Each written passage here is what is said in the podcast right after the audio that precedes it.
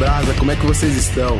Eu sou Diogo Silva, arroba Diogo Silva TKD, campeão dos Jogos Pan-Americanos de 2007 no Brasil, atleta olímpico de taekwondo e ganhador de quatro World Games.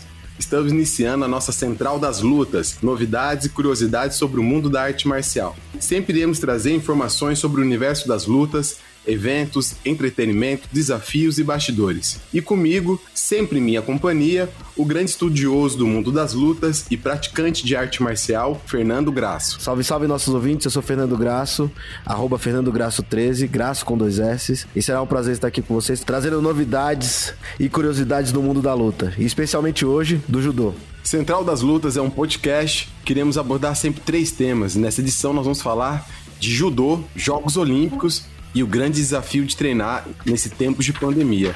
E hoje temos uma convidada especial, a grande lutadora Kathleen Quadros, do judô. Como vai, Kathleen? Olá, Diogo, Fernando, tudo bem? Todos os ouvintes. É, eu tô bem, graças a Deus, com, com saúde, treinando. Round 1, fight!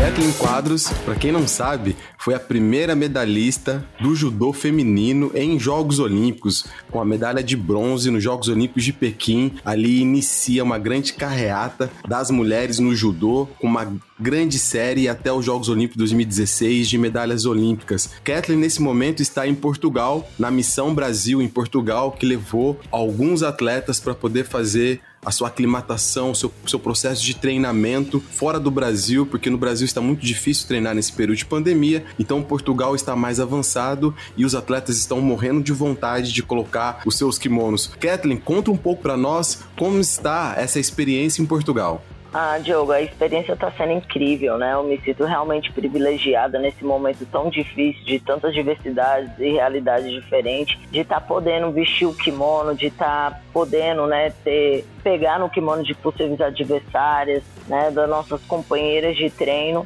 e tá fazendo o melhor que pode todo dia com o que a gente tem. É óbvio que a gente espera que isso, né, seja para todas as áreas que a gente possa alcançar, mas eu fico feliz de fazer parte desse grupo que deu os primeiros passos, né, que se adaptou do jeito que podia da forma que podia. Então, eu estou bem feliz sim. Eu acho que a gente tem que comemorar essas, essas vitórias diárias e é isso que eu estou fazendo aqui com muita dedicação, treinando, se preparando para os próximos desafios, né? Que até isso não existe data, mas estar preparado é um dos nossos maiores desafios como atleta estou feliz em, em poder cumpri-lo. É, Catherine Quadros, que ganhou sua medalha de ouro também nos Jogos Sul-Americanos de 2010 em Medellín, não foi, Catherine? Sim, foi muito legal. Eu ainda fui porta-bandeira, que foi incrível esse, esses jogos para mim ver a energia de todo mundo cantando e uma visão que eu acredito que só aquele porta-bandeira tem ali.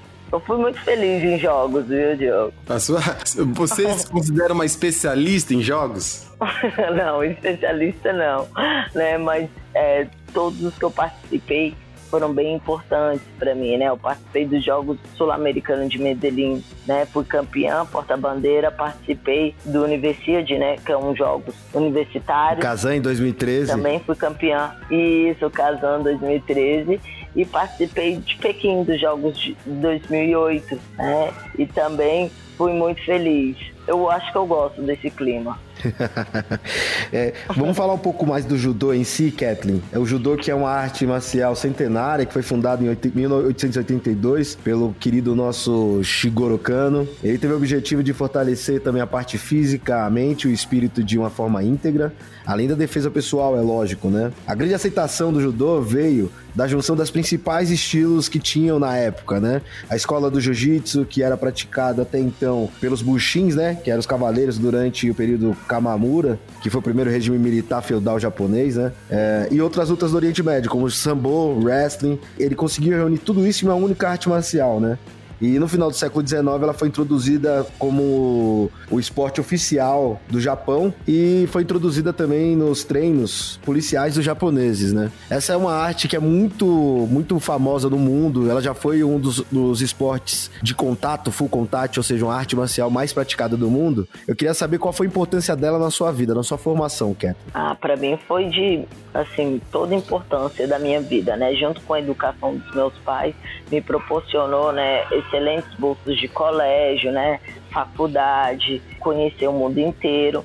E tudo isso de um, através de um sonho que eu amo, né, que é que foi a modalidade que eu escolhi. Então, para mim é uma lição de vida. Uma vez judoca, para sempre judoca. Você não vê ex-judoca, né? Todo esse ensinamento que a gente aprende no judô, a gente consegue levar ele para a vida inteira. E se a gente conseguir transferir todo todo esse aprendizado, né? Porque muitas das vezes as pessoas aprendem as coisas no conselho, né? A gente aprende na prática, né? Cair, levantar, né? Respeitar o adversário, entender que você não não conquista nada sozinho sozinho, entender que né, todos os obstáculos que você passa faz parte do processo. Então, tudo isso eu aprendi através do judô, que me proporcionou para mim uma lição de vida. Então, para mim é super importante, né?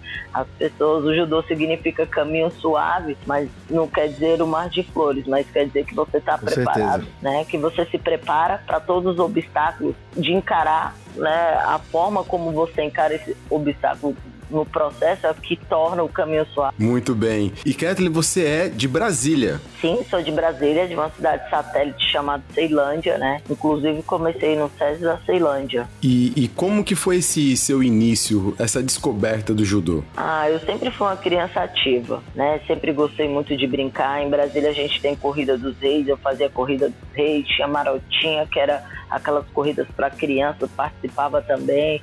Já desfilei também, já fiquei em segundo lugar em Gatataguatinga. Mas eu conheci o judô por indicação dos meus professores do colégio, que pediu para minha mãe me colocar em alguma modalidade. E a princípio ela me colocou na natação, que também foi uma coisa que eu queria, né? Piscina e tudo mais. Mas foi no caminho da natação que eu conheci o judô eu via as crianças brincando, se divertindo, e ali eu perdia horas assistindo. O judô foi quando eu comecei a chegar atrasada na natação e o professor deu um puxãozinho de orelha porque que eu estava chegando em cima da hora e eu expliquei para minha mãe que era porque eu ficava assistindo o judô. E aí ela falou que não teria problema, que eu poderia fazer uma semana de aula experimental, mas achou que eu ia fazer essa uma semana e, e não ia querer voltar mais, mas foi bem ao contrário, né? Eu até digo que o judô foi meu primeiro amor, assim. Gostei desde cara e não tem jeito, continuei fazendo judô e natação até os 12 anos e tive que optar pela modalidade só por conta né, de material, de competições. Então aí eu optei pelo judô. Normalmente, nós aqui do Central das Lutas não fazemos essas perguntas meio clichês, né? Mas tem um porém, tem um, um porquê a gente fez essas perguntas. As grandes e as maiores lutadoras de judôs, as judocas brasileiras, elas têm uma certa característica parecida, né? Todas elas vieram de trabalho trabalhos sociais ou de comunidades. E representa muito a importância do judô na formação desse atleta. Eu acho que o brasileiro tem muito isso em todos os Jogos Olímpicos, né? É, muitos, muitos jogos, os brasileiros, eles sempre vêm dessa, dessa veia, né? O próprio Diogo, nosso querido Didi, veio também de, de, da mesma ideia, de vir de baixo, é, tendo uma arte marcial como uma arte mãe, onde guiou ele pela estrada da vida aí, né, Didi? É, exatamente. Então, se a gente for pensar no judô, que teve a sua primeira representatividade em Jogos Olímpicos oficialmente, a atleta Soraya André, nos Jogos Olímpicos de 1992 em Barcelona. Desse início, começou uma grande alavancada das mulheres em etapas de Jogos Olímpicos, em circuito mundial, e a Kathleen ganha, em 2008, a primeira medalha individual do Brasil no feminino. Então isso foi uma, já uma enorme conquista para as mulheres e também para o judô. Na sequência veio Sara Menezes e Rafaela Silva, e todas elas vindo é, dessas cidades que não são os grandes polos, os grandes centros da modalidade ou de grandes comunidades de periferia. Então, Kathleen, é, quando você vê esse cenário, né, da Soraya até os tempos de hoje. Como que você vê essa força do judô? É a grande Soraya André, a judoca japonegra, né? Negra, pobre e pioneira do judô do Brasil. Ah, isso foi super fundamental. Eu acho que se não fosse por essas guerreiras, né, que treinavam em uma época que não poderia nem treinar a mulher, se a gente for avaliar, né, em 92 em Barcelona foi quando foi autorizada a primeira competição, a participação delas, assim, isso é incrível, né, porque elas tiveram que lutar pelo espaço fato de poder treinar essa modalidade. Então, foram essas guerreiras que nos permitiram sonhar, dar continuidade no projeto. Então, toda vez que a gente fala desse assunto de judô, de, de judô feminino, a gente lembra de todas essas guerreiras que iniciaram, né, com toda essa garra, com toda essa vontade né? É, eu fico muito feliz por fazer parte dessa história, né? De contribuir de alguma forma todo esse processo, né? Que a gente passou ali pela Soraya, a gente, né? Ela que foi a primeira brasileira a ganhar uma medalha, eh, ser campeã pan-americana. Foram enormes as, as conquistas e, e, os obstáculos também. Então, essa veia de guerreira com certeza é hereditária, né? Não tem jeito. E apesar do judô, a gente viver com várias realidades diferentes. Isso é super natural, isso é super distinto, faz parte da modalidade. Então, isso para mim é, é, assim, é super incrível, é, faz parte de todo o judô feminino. A gente consegue entender, né? Todo esse processo, entendemos que, que a nossa conquista é a conquista de todos nós. Hoje o judô, as pessoas olham o judô feminino, né, comparado com o masculino, e parece ter sido um esporte que sempre deu oportunidades iguais. Né? Tanto para o feminino e tanto para o masculino. Não, o feminino é, teve que mostrar e comprovar com medalha, né, de preferência olímpica, para ter esse espaço. Então, fico muito feliz por essas guerreiras que iniciaram né, que sempre trouxe essa veia né, de guerreira decidida, de saber o que quer e lutar pelas coisas que você quer. E então, e o que realmente faltava era isso. Pessoas, né, é, pessoas que acreditassem no potencial a ponto de poder investir porque só faltava um investimento, porque as atletas no Brasil a gente treina masculino e feminino todo mundo junto, então não, não justificaria o masculino ser forte e o feminino não, sendo que treina todo mundo junto. Então eu fico muito feliz por fazer parte desse processo, né? Da gente em seguida já ter bem mais investimento, ter Sarinha que veio como campeã olímpica, a gente tem a Mayra com duas medalhas olímpicas, a Rafa campeã olímpica, sem tirar né, as outras guerreiras que a gente tem, a Érica Miranda com cinco, né, a nossa maior medalhista mundial, ela tem nove medalhas em mundiais, né, quatro participações olímpicas. Então, se a gente for avaliar, existem muitas histórias brilhantes nessa construção e a gente conviveu muito mais tempo juntos do que com as nossas famílias. Então, você se espelha, você se espelha todos os dias com, com seus ídolos. Isso torna muito mais forte. Kathleen, você sabe que antes de você ganhar sua medalha de bronze em 2008 em Pequim, o Brasil tinha ganho 12 medalhas no total nos Jogos Olímpicos e todas as 12 de 1972 a 2008 foram de homens que ganharam essas medalhas. Após o seu, a sua vitória, essa, dessa vitória de você ganhar a medalha de bronze em Pequim 2008, o Brasil ganhou mais 11 medalhas, certo?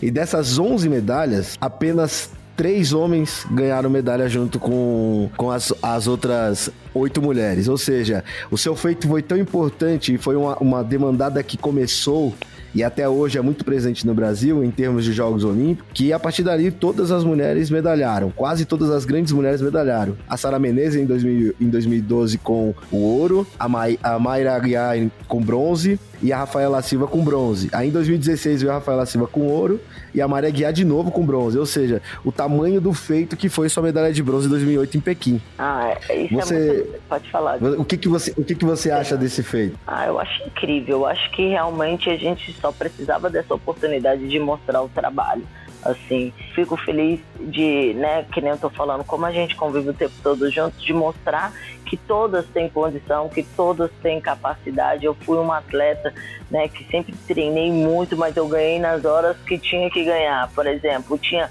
brasileiro, seletiva, não sei o que lá, ia lá, perdia, perdia, ganhava na seletiva principal, final. Ia lá nos campeonatos PA, ganhava o campeonato principal, né? Então, é óbvio que a gente treinando todo mundo junto, as meninas conseguiram ver que elas também tinham condições, que tinha potencial. Então, fico feliz de ter contribuído, né? De alguma forma, nem que seja um pouquinho, né, encorajar, né? É, nessa troca que todos nós temos de servir de espelho de alguma forma. Então, fico feliz por ter contribuído por isso e fico muito feliz mais ainda de ter tantos resultados vindo, porque era isso, faltava apenas o um investimento, né? Acreditar no potencial feminino. E hoje o judô é o carro-chefe do Comitê Olímpico brasileiro, com 22 medalhas olímpicas, então torna-se a modalidade com mais medalhas olímpicas. Ainda no momento não é a mais vitoriosa, nós temos o iate, o iatismo, né, o, as velas com mais medalhas de ouro, mas o judô está muito próximo de se tornar, além da modalidade com mais medalhas olímpicas, também a modalidade com mais vitórias. Hoje, o presidente do Comitê Olímpico Brasileiro é um ex-judoca, administrou, que é o Paulo Vanderlei, administrou o judô durante muito tempo. E nós temos na comissão dos atletas do Comitê Olímpico Brasileiro o Thiago Camilo, outro grande atleta do judô, como presidente. Então, praticamente assim, o judô dominou geral. É a modalidade que mais conquista resultados positivos. Isso, Catherine, quando vocês vão para uma grande competição, tem um peso maior nesse momento de competir, sabendo que vocês são a grande potência esportiva brasileira? Ah, sim, com certeza, né, Diogo? Não tem jeito de você melhorar seus resultados, melhorar seu potencial e não ser cobrado por ele, né? Isso é inevitável, né? Grandes poderes, grandes responsabilidades, assim, né? Tirando do filme do Homem-Aranha, mas assim, é, mas é natural, sabe? Não é, não vem com nenhuma pressão, nenhum nenhuma coisa que tire a gente, né, que tire o sossego ou a vontade ou o amor que você tem pela modalidade, né? Porque não existe, né? Apesar de da competição ser importante, os resultados serem importantes, mas fazer o que você ama com felicidade, com tranquilidade é o que faz fluir realmente para a gente sair com ótimos resultados. Isso eu acredito muito assim na equipe, né? Falando como atleta, né? Eu não sei como é que é a cobrança na Confederação Brasileira, mas eles são cobrados muito, pelo menos não transparece pra gente nesse sentido. O que transparece é tipo dar um ótimo treinamento, então é aproveitar todos os treinamentos. Então isso a gente é super cobrado, né? Tipo assim, em, em cumprir com os treinamentos, em estar com a sua alimentação em dia, em questão de peso né, o seu lado psicológico, cada um tem sua particularidade, mas tem que estar em dias também. Então essa cobrança ela existe, porque em se preparar, porque o resultado é dentro do quadrado mesmo, não tem jeito de definir, né? É, isso em, em qualquer momento, você só não tem você só não tem condição de medalha se você estiver fora dessa competição. Agora, se você estiver bem preparado junto com todo mundo, você tem chance. Então, você poder ter a oportunidade de estar se preparando e treinar. Então, isso a gente tem, mas é muito cobrado o se preparar. O, falando de treinamento, Kathleen, o judô chegou aqui no Brasil entre 1910 e 1920 aqui em São Paulo, através do Takaharu Saigo, né? Dizem até que ele é o neto do Takamori Saigo, que é um dos grandes é, generais importantes na restauração da era Meiji no, no Japão. É, ele chegou aqui e montou uma academia ali na, na Brigadeiro Luiz Antônio, em São Paulo. E a partir daí ele começou a fazer algumas demonstrações da arte suave é, para políticos militares na época e atraiu bastante, bastante alunos, tanto nipônicos como brasileiros, né? Eu queria saber de você, lá em, em, Brasília, quando você começou a treinar, como é que foi sua caminhada desde aquela primeira aula sua no SESI de, de Brasília até entrar na, na equipe brasileira de judô? Foi muito legal, porque eu tive o meu primeiro Sensei, Sensei Guilherme, que hoje né, virou uma estrelinha no céu. E ele me ensinou a arte do judô. Passei dos 7 anos até 12 anos estudando só a arte do judô, todos os golpes, né, toda a história do judô, todos os fundamentos, todos os princípios do judô. Então, praticamente foi a arte do judô, né? é, Jigoro Kano, quando tentou né, fazer o judô, ele parece que ele queria transformar em uma religião, né? Tá corpo, mente, alma, né? E, e isso é muito, é muito presente em nós atletas judocas, né? Esse cumprimento, essa hierarquia em ajudar o mais graduado, ajudar o menos graduado, né? Que é aquele sem pai. Então essa troca é super importante para para nós atletas e eu passei por esse processo antes de ser né, judoca competitiva, né, antes de aprender a lutar, eu aprendi judô. E o judô influencia na minha parte competitiva, não ao contrário. Então, eu acho que é isso que torna é, a gente tão unido, tão forte e essa troca. Então, eu passei por esse processo e por isso que eu digo, uma vez judoca, sempre judoca. Não existe ex-judoca, né? E o tanto que é transformador, né? Então, to, todos esses ensinamentos que foram passados de Sensei para Sensei, né, isso perdura até hoje, pelo menos para a grande maioria do, de, dos professores.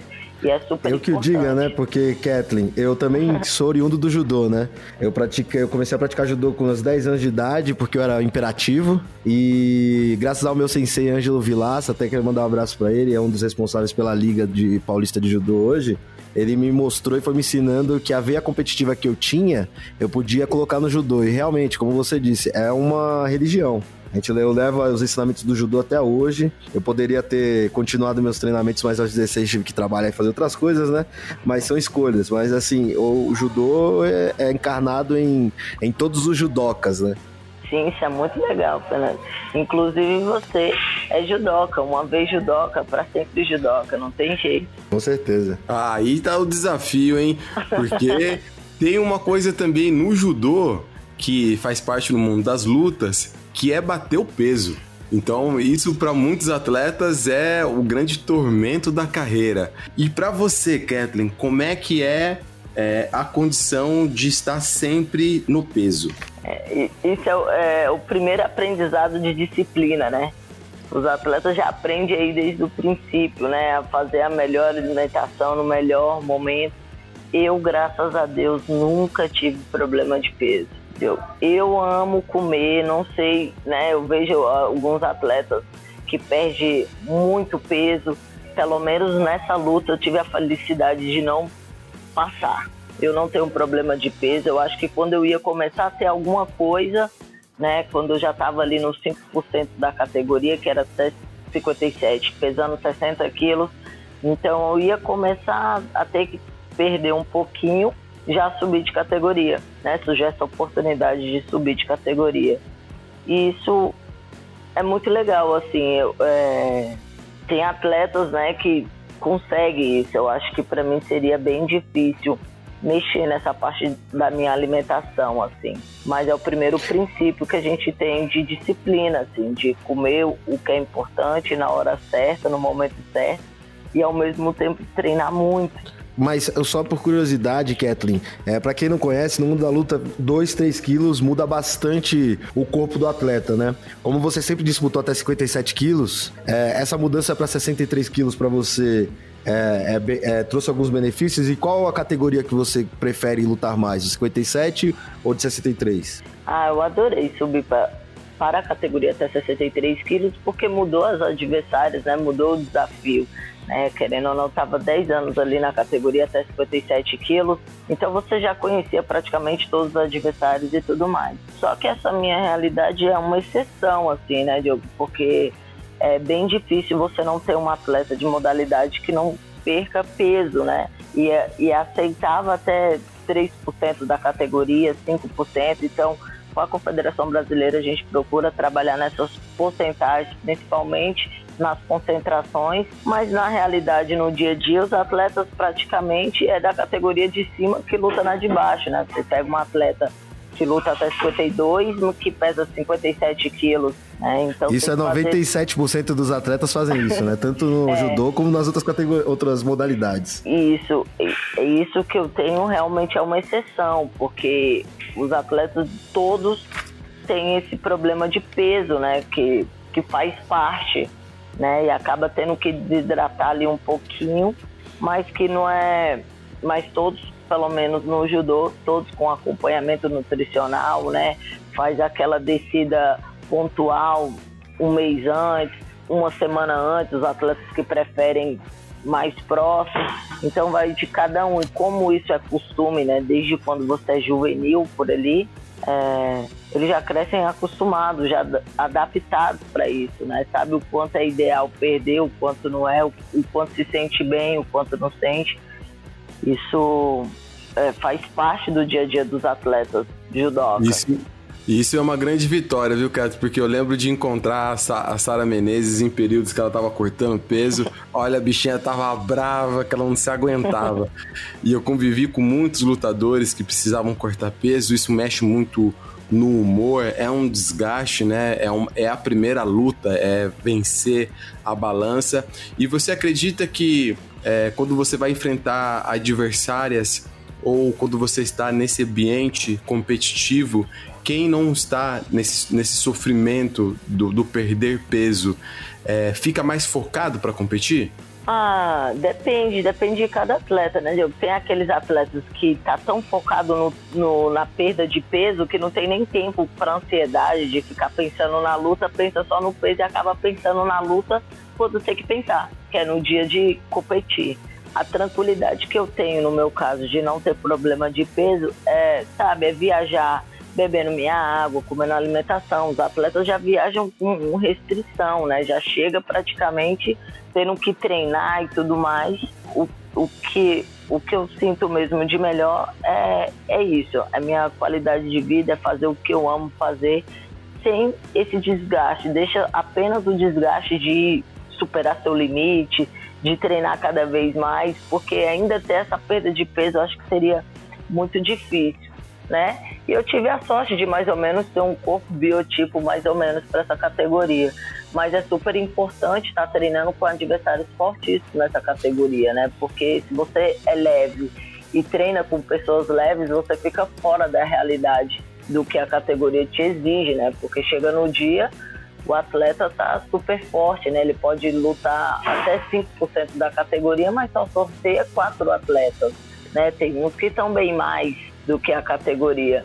É isso que eu procuro, tá sempre treinando com esses atletas que são mais pesados, porque daí quando eu pegar na competição que vai estar no peso, eu já senti um drama maior, uma força maior e não tive o desgaste da perda de peso.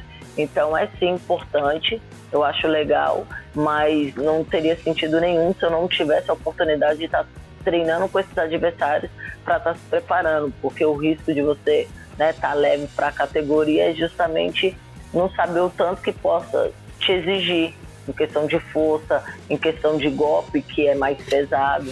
Mas eu tô super gostando dessa nova categoria. Eu acho que justamente por ter sido mais leve, né, lutar, usar a minha velocidade, ritmo de luta, isso acaba sendo um, um, um fator de diferencial para mim na categoria de cima. E uma pergunta para você, Kathleen, referente às Olimpíadas.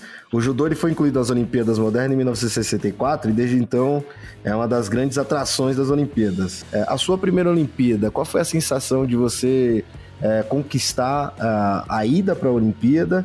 E me conta uma história curiosa aí na sua primeira Olimpíada que você passou é, no, seu, no seu dia a dia. Ah, sim, foi incrível. Assim, para mim as coisas aconteceram muito rápido, né? Eu, eu sou de uma geração que a educação física não é tão atualizada quanto agora, então treinei muito forte mesmo, né? Desde criancinha, não sei se a gente respeitou, né, as faixas etárias, o que tinha que ser seguido, né?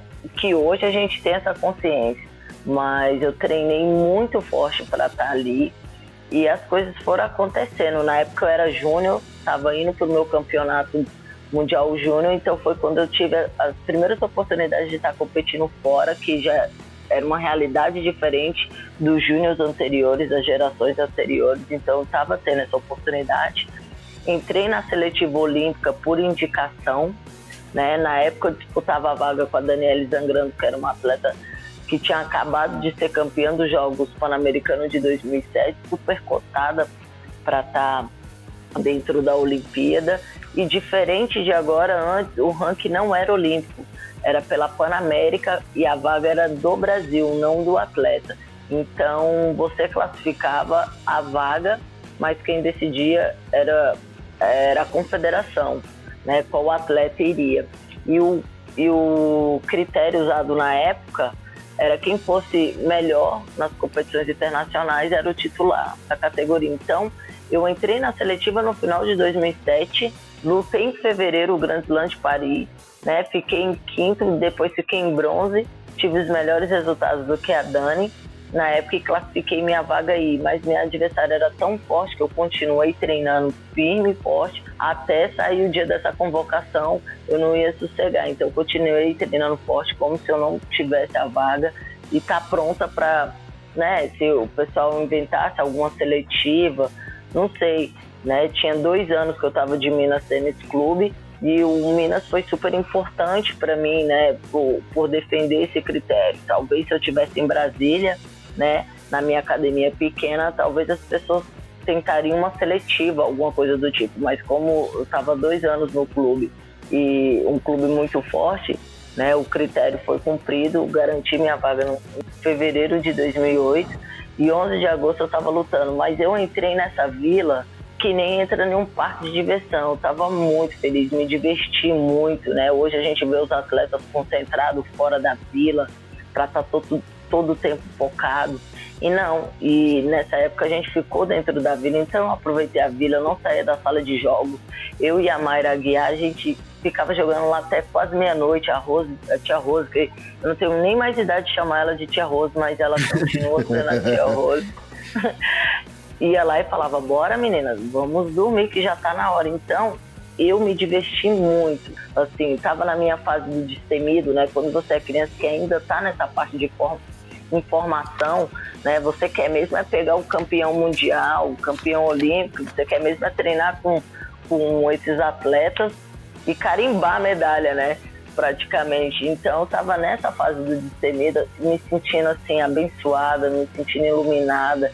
Eu tive o prazer, a satisfação de ter minha mãe ao meu lado na época que eu treinava em Belo Horizonte, ela quase não podia nem me visitar em Belo Horizonte, mas ela conseguiu ir na China fazendo rifa, pedindo, é, com a ajuda da minha madrinha e eu treinando do outro lado, né? Eu nem consigo agradecer todas as pessoas que ajudaram a minha mãe a estar tá em Pequim, ela que não tinha passaporte, não falava inglês, e isso acaba mostrando, né, um pouco da garra da, das mulheres da minha família, que me inspira muito, assim. Então, assim, eu me diverti muito, eu, os atletas não, geralmente não participam, né, da abertura, porque tá próximo de lutar, eu era o terceiro dia na época, fui para abertura. Eu lembro até que a gente estava conversando com o nosso coordenador, que é o Ney Wilson, que eu até fico brincando chamando ele de senhor Wilson. E aí eu falei, ah, eu queria tanto ir para essa abertura. Ele quer, tem que descansar, é o terceiro dia, é cansativo. E aí a Érica Miranda, né, que começou comigo desde pequenininha em Brasília, ela tinha machucado na véspera da viagem, da luta dela. Então vi ela sendo cortada, ela ia ser o primeiro dia. Então ver ela sendo cortada, chorando, querendo ficar, mas eles deixaram ela participar dessa abertura. E aí ela falou para minha amiga, vamos, a gente nunca vai ter essa oportunidade. E aí eu lembro até hoje, eu falei, ah, mas o senhor Wilson, não, ele acha melhor a gente descansar, tudo mais. E aí eu lembro do Luciano Correia, que também já aposentou, né? Pegou o uniforme, assim, jogou em mim, vai, levanta dessa cama, a gente vai nisso sim. E aí eu fui, chamei a Rose, conversei com a Rose falei, tia Rose, eu preciso ir nessa abertura. Aí ela foi falou, ai, sei não, vou tentar. Conversou com o Ney, né? Na época, ele falou, ah, se ela quiser ir, vai, mas ela que assuma as responsabilidades. Eu era nova, pensei, pode deixar comigo, eu assumo fechou, tô indo. E foi assim que eu fui para abertura, então aproveitei toda a Olimpíada. Então, para mim, ela foi super fantástica. Foi num lugar, assim, brilhante, com as pessoas, né, com os meus amigos que comecei desde pequenininha. A Erika vem comigo desde Brasília, então você ter um amigo, né, você ter um amigo que sonha junto com você, isso para mim foi assim incrível e poder, né, me inspirar numa situação difícil dela foi o que me motivou muito a dar o melhor de mim, porque eu vi ela chorando, querendo a oportunidade, ela que tinha sido a primeira a se classificar no Brasil. Então isso me deu muita força. É, é, ter vivido né, esse, é, esse, momento olímpico e todas as suas partes, para mim foi um dos momentos mais marcantes que eu poderia ter, né? Geralmente o atleta deixa de, de viver esse momento, de viver as coisas que foram feitas para ele de, e que ele planejou, né? Esse dia feliz. Então eu não me senti pressionado em estar tá bem, em estar tá me sentindo feliz, em estar tá rindo, em estar me divertindo. Então, apesar de ter pegado uma chave duríssima, eu amei a minha chave. Não sei porquê, por algum motivo, eu amei a minha chave, mesmo eu sendo chave que eu peguei só medalhistas olímpicas em todas as lutas. Então, foi incrível assim para mim, foi um, um, um, um caso à parte. Eu, eu digo que eu estava assim, muito iluminada, muito abençoada nesse dia. Foram, assim, semanas incríveis vividas. Kathleen, você, você falou algo, é, muitas coisas bem legais, né? Da, primeiro da importância de participar, de estar na, na Vila Olímpica, é, de participar da, do desfile, né? Que tem um desfile da abertura e também tem um desfile de encerramento. Muitos atletas não podem participar porque eles já vão competir na sequência, né? Para quem não sabe, o, o, os atletas que vão para os Jogos Olímpicos eles são divididos em dois grupos. O primeiro grupo que compete na primeira semana, depois o segundo grupo que compete na segunda semana. Então, normalmente, o primeiro grupo participa da abertura e o segundo grupo participa do encerramento. Então, muitos atletas é, não podem participar da abertura e a abertura é fantástica. Né? É um momento incrível. Os Jogos Olímpicos acontecem uma vez a cada quatro anos. Não sabemos quando iremos retornar. Então, de fato, você fez foi muito correta de ter vivido, de ter participado. A Vila Olímpica é algo fantástico. Eu sempre falo que parece que a gente está no, no Circo de Solé, porque você vai vendo cada corpo, cada atleta, e você fala, nossa, olha aquele, você viu. E você, no seu momento de, de Vila Olímpica, você encontrou algum atleta que você quis tietar ou ficou com vergonha, alguém que você é fã e viu ali no mesmo espaço que você? Cara, eu vi vários, eu, eu vi vários, só que eu não lembrava do nome de ninguém, eu só conhecia pela televisão e eu queria tirar fotos, uns eu tinha vergonha, outros não, porque uh, esses atletas estavam na vila também, mas eles estavam sendo muito tietados, né? Eles queriam andar também, eles queriam aproveitar a vila também. Então eu olhava, admirava, mas eu não tirava o sossego deles não. Mas um momento bem marcante, assim. Eu lembro que tava eu e a Mayra brincando na sala de jogos e entrou cara fulminante do basquete. Não me pergunta o nome que eu não sei. E a gente tá jogando a... a gente jogando a bolinha tranquilamente, errando mais que tudo. Os caras chegaram, tá, tá, tá, tá, tá, tá, tá, jogando, zerou a maquinazinha. Quando a gente foi parar para olhar pro lado, tinha uma muvuca do lado deles que tiveram que tirar eles da, da sala porque eles não conseguiam nem aproveitar, se divertir. Então, isso é muito legal né, também na Vila Olímpica, né? Você é, você se sente realmente num momento onde acaba a guerra, acaba as diferenças, onde está todo mundo reunido por um só propósito, com um só sonho.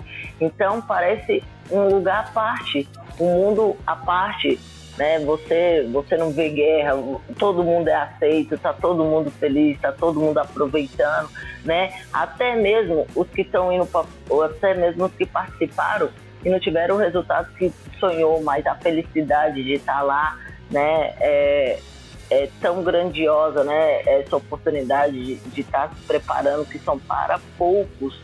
E, e, esse astral, ele é nítido na vila, né, até esses momentos que a gente tem, que são poucos na vila, de triste, né, de às vezes você tá esperando uma coisa melhor, um resultado melhor, mesmo assim, ele é muito passageiro do tão grande é, é o, aquela, isso, aquela união. E agora vamos para o nosso quadro Contragolpe. O Contragolpe é aquele bate-bola de perguntas e respostas rápidas naquela trocação. Quem bate já toma, já tomou o revide. Então o nosso contra-ataque com Kathleen Quadros. Vamos lá, Kathleen, tá preparada? Vamos, tô preparada. Kathleen, vamos lá. Uma medalha. Olímpica. Uma luta. Foi a minha quarta de finais ali, né, com a Fernandes, eu lembro até hoje do olhar dela, né? não foi a minha luta da disputa de medalha, mas foi a luta que mais exigiu de uma experiência que eu ainda não tinha, né, uma experiência tática. Então, o olhar dela, né, a nossa competitividade, isso ficou bem marcado para mim. Muito bacana. E uma competição marcante? É, é isso é bem difícil, Diogo, porque eu acho que a mais marcante foi quando eu optei escolher o judô para as minhas experiências vividas. Então foi a primeira, que foi a, a que eu me apaixonei e escolhi o judô para minha vida. Um fato marcante. Fato marcante é o que o judô me trouxe, né? O que o judô me deu, que foi é, a união da minha família, né? O amor dos, dos meus professores e amigos é, o processo. O processo de tudo isso é o fato mais marcante que, que eu tenho. Um sensei. Ah, não, isso é difícil demais. Todos? Não, tem que ter um que foi o especial, pô. Então tá, o primeiro, Sensei Guilherme, o que me ensinou a arte do judô. Que Deus o tenha. Uma grande experiência. Ai, uma grande experiência. Eu acho que é ter a possibilidade de continuar vivendo essa experiência. Essa experiência de ser atleta, né? Será que a Marinha não foi uma grande experiência? Cara, a Marinha foi uma grande experiência, né? Numa época que foi inovadora, né? A Marinha foi uma grande experiência. Muito importante, por sinal. Uma inspiração no esporte. No esporte? Meu Deus, tem muitas inspirações, mas deixa eu ver.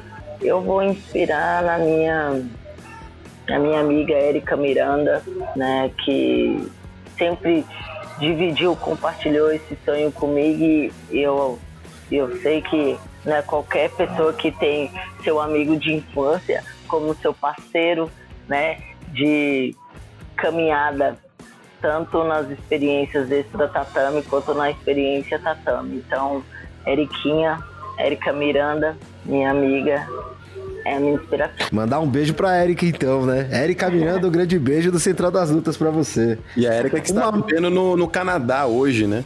Sim, estudando. Fala pra gente uma música que você escuta antes de lutar ou uma música muito marcante para você. Geralmente eu escuto a música que eu tô no momento, eu não tenho tanto uma certa seguida. Eu não sei, eu não tenho música, eu tenho um ritmo, assim. Tem um dia que eu né? Eu gosto de escutar um pagodinho, mas aí eu já vou. Ah, eu sou bem eclética, eu não tenho, eu não tenho uma música. Fernanda, um, agora vamos uma última pergunta, tá bom, Kathleen? Sim. Um sonho no esporte.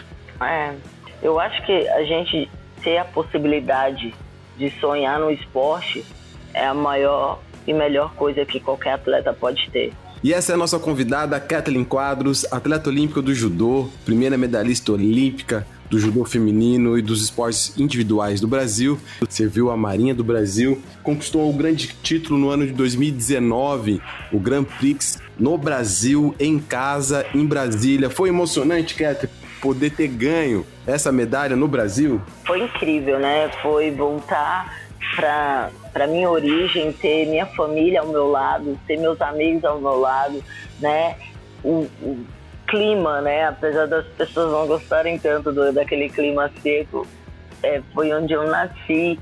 Então, foi para mim foi um momento incrível poder ter a, e inclusive foi a minha primeira medalha de ouro em Grand Slam. Poder também estar ao lado da minha mãe, minha vozinha que foi me assistir com 93 anos, né, correndo ali para me dar um abraço foi show pra mim, né? À toa que eu me emociono no pódio, né? Quando as pessoas veem eu subindo ali no pódio, né? Pensa o que, que aconteceu, mas é porque foi muito forte para mim, né? Poder vivenciar isso no esporte e, e com as pessoas que eu amo ao lado não tem preço. Muito bem. Agora nós vamos pro nosso segundo quadro, que é o Top 5. Top 5! O nosso Top 5 é sempre a união dos melhores atletas ou das melhores medalhas, dos melhores resultados, é os cinco melhores que tem na modalidade. E o nosso top 5 de hoje, qual é, Fernando Graço? No nosso top 5 de hoje, nós iremos listar os cinco maiores judocas em Jogos Olímpicos. No nosso critério, aqueles que tiveram medalha de ouro têm um peso maior. Então, em quinto lugar, vai para. No nosso quinto lugar, vai para a cubana a nossa querida Driulis Gonzalez. Ela tem quatro medalhas olímpicas: ouro em Atlanta em 96, prata em Sydney de 2000, dois bronze em Barcelona em 92 e 2004. Ela foi três vezes também ela foi três vezes campeã mundial em 95, 99 e 2017. E o que mais chama atenção na Driulis é a sua longevidade no esporte. Ela tem 14 anos entre a primeira e a última luta dela que foi no Rio 2016. E em quarto lugar, o nosso quarto lugar vai para o japonês peso pesado Hitoshi Saito. O Hitoshi ele tem, ele foi duas vezes é, medalhista de ouro nas Olimpíadas em, no, em Los Angeles em 84 e seu 88, além também de ser campeão absoluto em 19, 1983. Depois que ele acabou a carreira, ele foi o treinador da equipe japonesa de judô. E agora conquistando a medalha de bronze, em terceiro lugar vai para. No nosso terceiro lugar vai para a japonesa Ryoko Tani. Ela foi duas vezes ouro nas Olimpíadas. Ela foi, já, é, ela ganhou Sydney 2000 e Atenas 2004, duas vezes prata, Barcelona 92 e Atlanta 96. E ainda de quebra, ela tem sete campeonatos mundiais no seu currículo. E agora, com a medalha de prata, o segundo lugar vai para. A nossa medalha de prata vai para um cara que eu sou muito fã, o francês Ted Riné. O francês Ted Riné, ele é um monstro no judô, para muitos considerado um dos maiores do esporte. Ele tem dois, ouro, dois, dois ouros olímpicos, dez mundiais e cinco campeonatos europeus. O mais, o mais impactante no TED, René, que ele é, ele é uma categoria muito difícil, que é peso pesado, e ele ficou 10 anos invicto, com 154 lutas, que foi quebrada pelo japonês Kogoro Kage, Kageura. Se o francês Ted René, que ganhou durante 10 anos ficou em segundo, então o grande campeão, o primeiro lugar, é uma pessoa fantástica. Então a medalha de ouro vai para. Antes de falar medalha de ouro, eu tenho que explicar que top 5 dos atletas com medalhas olímpicas. Então, no nosso primeiro lugar, Estalo, toca o nosso querido Atabaque aí.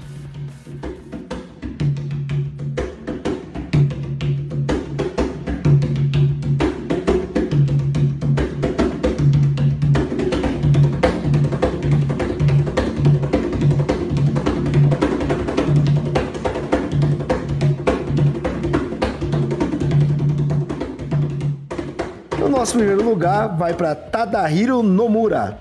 Ele foi três vezes campeão olímpico consecutivo em Atlanta 96, Sydney 2000 e Atenas 2004. Por isso, ele ganha o nosso primeiro lugar no nosso top 5 de hoje. Kathleen Quadros, com toda a sua experiência, toda a sua bagagem, quem você incluiria nesse top 5 ou se você substituiria algumas posições que nós acabamos de apresentar? Cara, isso é muito difícil, né? Porque se a gente for ver as histórias fantásticas que existem no judô, é, fica, até, fica até impossível, né? Qualificar cinco, mas foram, assim, cinco que eu também sou super fã.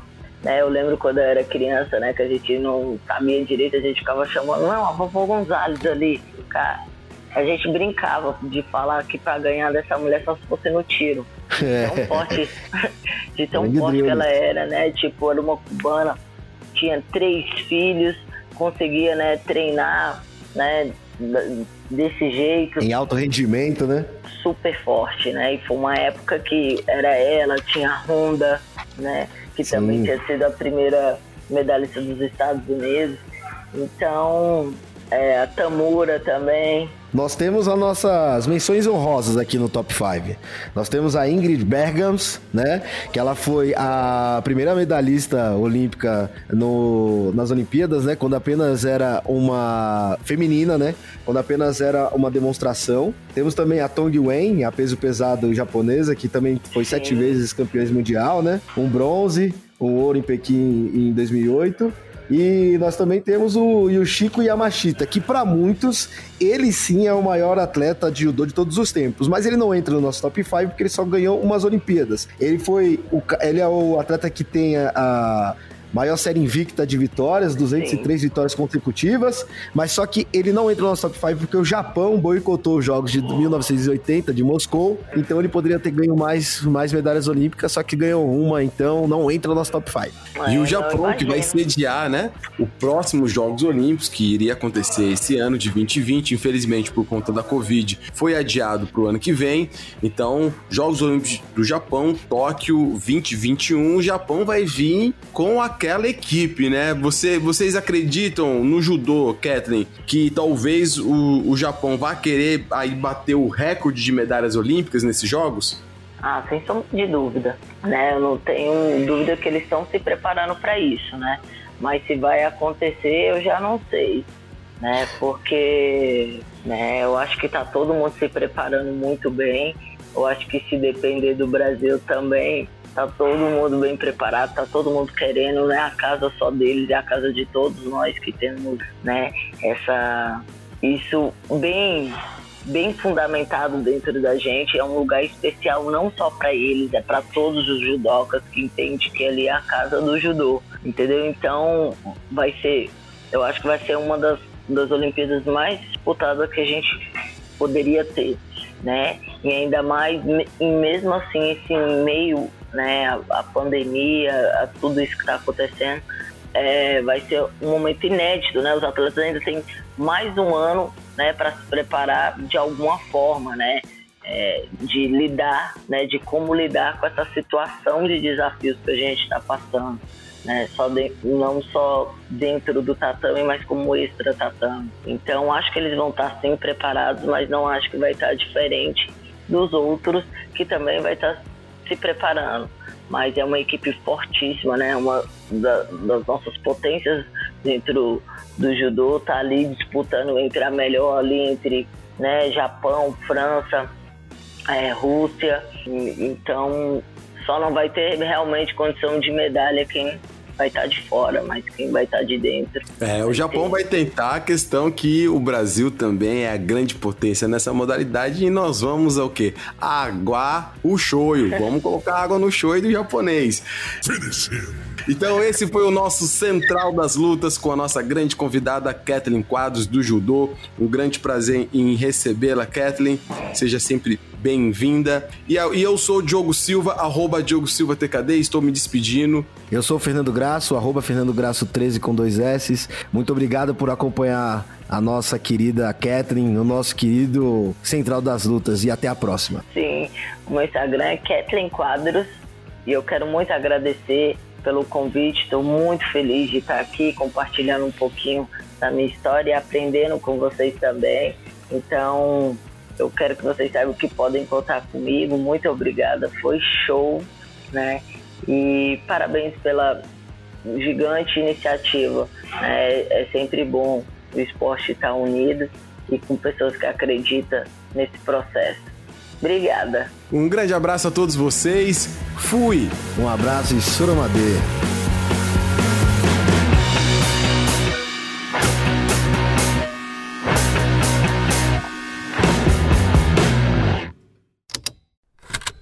Esse programa foi produzido pela Estalo Podcasts.